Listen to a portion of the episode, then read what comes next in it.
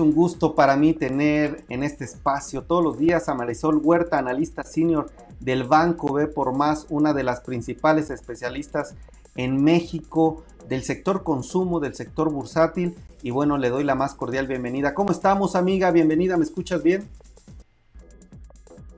Perfectamente. ¿Cómo estamos, querida Marisol? Pues ya estamos casi ah, en el fin de semana y pues tú nos traes todo el reporte de qué pasó esta semana en los mercados y adelante amiga. Eh, pues mira, comentarte básicamente que el día de hoy los mercados financieros están teniendo un cierre de semana positivo después de haber presentado una semana un tanto volátil. Eh, lo que estamos este, observando aquí es que están reaccionando a los datos que se dieron a conocer en la mañana, en donde las cifras eh, de, la parte de empleo fueron mucho mejor a lo que se estaba esperando. Se crearon cerca más de 300 mil plazas de trabajo, se estaba esperando que fuera menos. Y bueno, pues esto puso positivo a los inversionistas con respecto a la recuperación económica.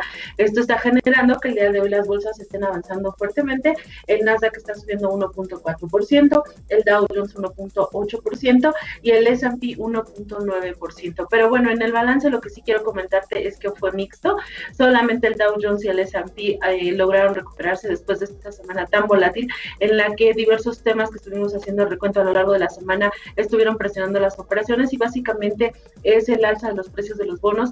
Recuerda que esto es por los temores que tienen los inversionistas con respecto a la inflación y sobre todo el impacto que pueda tener en las decisiones de política monetaria.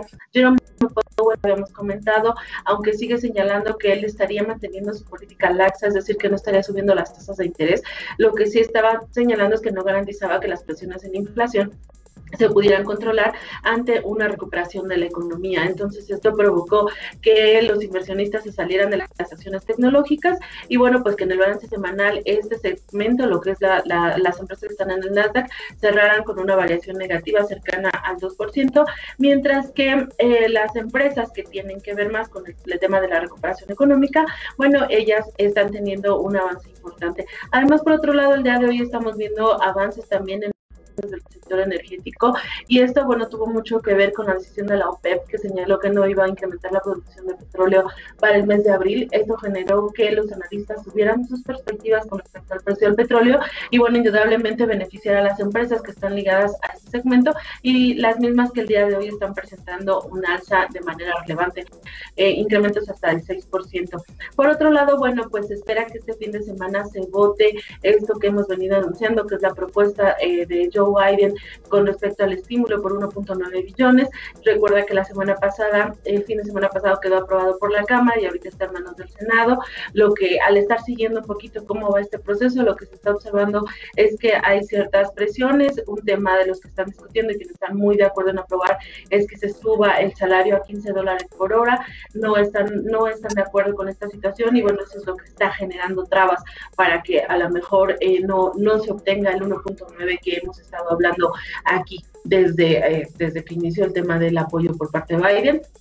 Y también que los apoyos o los subsidios que se les dan a las familias en lugar de ser de 400 dólares sea de 300 entonces pues bueno hay estos temas que son controversiales. Veamos el lunes qué sucede qué es lo que, eh, que lo que esperamos es que sí se apruebe pero bueno vamos a ver en qué condiciones se aprueba. Y este y esa sería la expectativa que tendríamos en la parte de los mercados para la siguiente semana.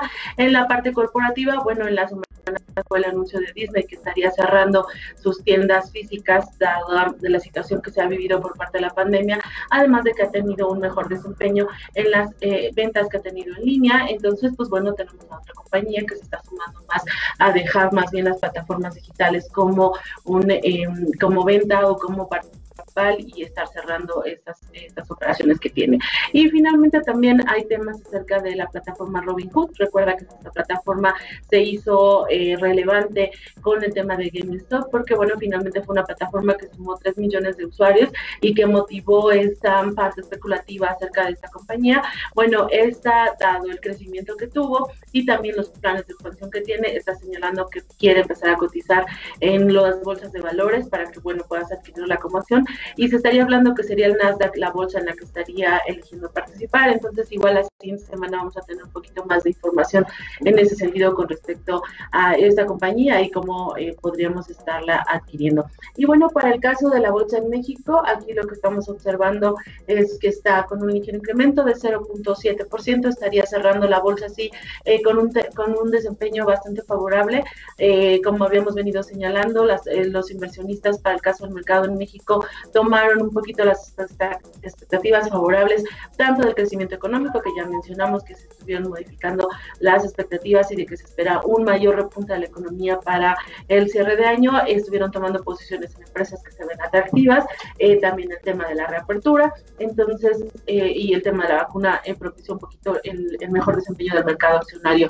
Y se me pasaba en la parte internacional justo con el tema de las vacunas, también es algo que en Estados Unidos tuvo mucha relevancia, ya habíamos señalado que se está comentando que probablemente en mayo ya se tenga vacunada una parte muy importante de la población, rompiendo un poquito las expectativas que se habían señalado tal vez uno o dos meses de la población que va a estar vacunada en Estados Unidos y esto también estaría generando optimismo para las operaciones financieras eh, por la participación de mayores productores en, la, en, la, en el proceso de la vacuna eh, que ya hemos señalado que es Pfizer eh, y bueno, se sumó Johnson Johnson que le estaría ayudando a producir Merck. Entonces, este, esta semana pues bueno, fue, te digo, un tanto mixta con noticias favorables y noticias un poquito de ruido para parte de los mercados y el balance, si tú me preguntas cómo vimos la semana, pues es mixta, eh, positiva para los mercados eh, que se ven más beneficiados por la recuperación y negativa para los mercados que tienen que ver con el tema de las tasas de interés, como es el Nasdaq y las tecnológicas. Y ese sería el balance de esta semana. Excelente, mi querida Marisol. Oye, preguntarte, me llama la atención esto de Disney que va a cerrar sus tiendas físicas. Eh, bueno, una señal. Una parte. ¿Perdón?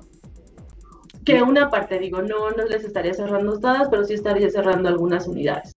Sí, me preocupa como señal para el mercado y me quisiera también preguntarte un poco de este tema que está dando Invera. Es una nota que me parece curiosa, no sé qué te parezca a ti.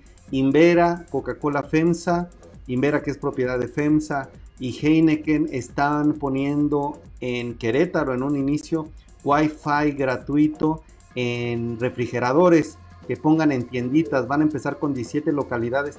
¿Cómo ves esta iniciativa? Yo sé que a veces el mercado eh, o el sector bursátil pues no se deja mover por estas noticias, pero están viendo a ver si es a nivel nacional. Me parece algo interesante, no sé cómo tú lo veas. Yo también lo veo interesante y a mí sí me parecería una noticia en el largo plazo positiva porque, pues bueno, la verdad es que, eh, pues ah, imagínate como todo este segmento de la población, las tiendas de la esquina, eh, que vayan a comprar su cerveza y bueno, pues a lo mejor ahí aprovechan y están utilizando los servicios de red y si no, si no necesariamente para comprar cerveza, sí estarías generando más tráfico a las unidades. Y recuerda que pues uno de los temas con los que se ha estado sufriendo básicamente, sobre todo en los formatos de los Oxos, es eh, respecto al tráfico, que la gente pues bueno, por, la situación de confinamiento eh, se encerró y no ha salido, bueno, pues esto sería de alguna manera a lo mejor un gancho para, para generar eh, un mayor tráfico a las tiendas. Em, y bueno, pues sí, sí lo veo positivo, digo, no generadora de grandes volúmenes, pero sí algo novedoso y algo que puede favorecer las ventas de las tiendas. Correcto, pues mi querida Marisol Huerta, muchas gracias por darnos de tu tiempo, darnos este reporte que nos dices, bueno, nos fue de manera mixta en la semana con todos estos indicadores. Muchísimas gracias por estar aquí, que tengas buen fin de semana, amiga. Igualmente que estén muy bien a todos, hasta luego. Hasta luego.